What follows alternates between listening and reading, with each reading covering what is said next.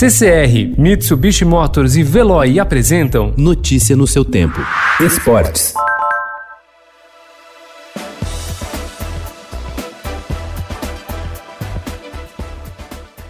Quem é fã de futebol deve ter uma virada de ano bem diferente, com jogos entre o Natal e o Ano Novo e também no início de janeiro. O Campeonato Brasileiro terá um calendário modificado por causa da longa paralisação provocada pela pandemia do novo coronavírus. Quem revelou esses planos foi o próprio secretário-geral da Confederação Brasileira de Futebol, Walter Feldman, em entrevista ao Estadão. A entidade ainda não sabe quando poderá voltar com as competições, mas tem claro que só vai retomar o calendário após receber a autorização do Ministério da Saúde. Segundo Feldman, por enquanto o trabalho é o de atualizar um protocolo de cuidados médicos, dialogar com clubes e federações e garantir que nenhuma pressão política apresse o retorno do futebol brasileiro, a exemplo do que ocorreu na retomada da Europa.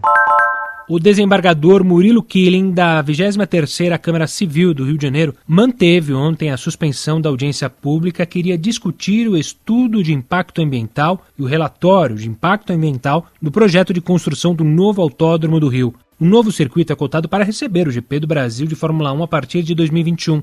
Killing rejeitou o recurso do Estado do Rio que pretendia anular a decisão anterior da juíza Neuza Regina Larsen, da 14ª Vara da Fazenda Pública. Na quarta passada, ela havia suspendido a realização da audiência virtual, marcada para hoje, ao atender a ação civil demandada pelo Ministério Público do Estado do Rio de Janeiro.